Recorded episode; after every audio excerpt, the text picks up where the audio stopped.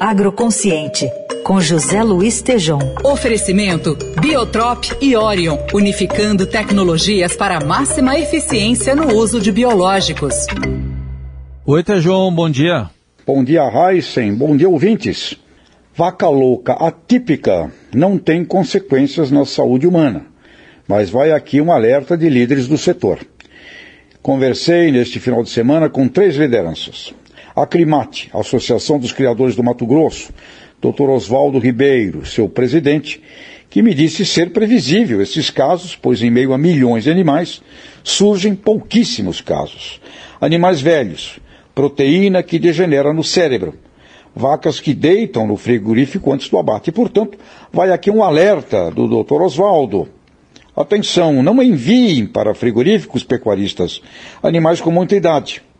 Ele crê que em pouco tempo o assunto com as exportações estará resolvido. Conversei com Nabi Amin Awar, presidente da Associação dos Criadores de Nelore, que me disse ter sido a situação muito bem conduzida pelo Ministério da Agricultura, pela ministra Tereza Cristina.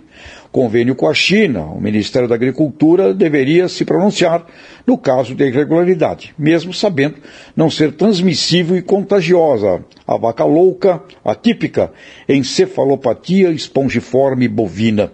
Ele me disse que vai haver prejuízo, mas menor, pela ação imediata das autoridades. Na última vez, 13 dias para a retomada dos negócios com a China. E desta vez, acredita na BIA, a solução será online mais veloz. Mas também ele ressalta um ensinamento. Pecuarista não retém um animal muito tempo nas pastagens. E da mesma forma, um ensinamento ao frigorífico. Não compre animais com muita idade para abater. E a doutora Liliane Sugisawa, especialista em produção de carne, brilhante zootecnista, acredita que esses dois casos, Minas e Mato Grosso, deva ser oriundo das mutações normais de animais velhos e me disse que isso ocorre em um caso em 100 milhões de bovinos. Riscos para o Brasil? Muito mais, na minha opinião, no campo da imagem das percepções do que na realidade dos fatos. Precisamos cuidar muito da imagem brasileira, porque um caso como esse, apesar de aparentemente ser é, perfeitamente previsível do ponto de vista científico e metodológico, ele pode acarretar danos nas negociações e na imagem brasileira. Então, atenção, pecuaristas e frigoríficos.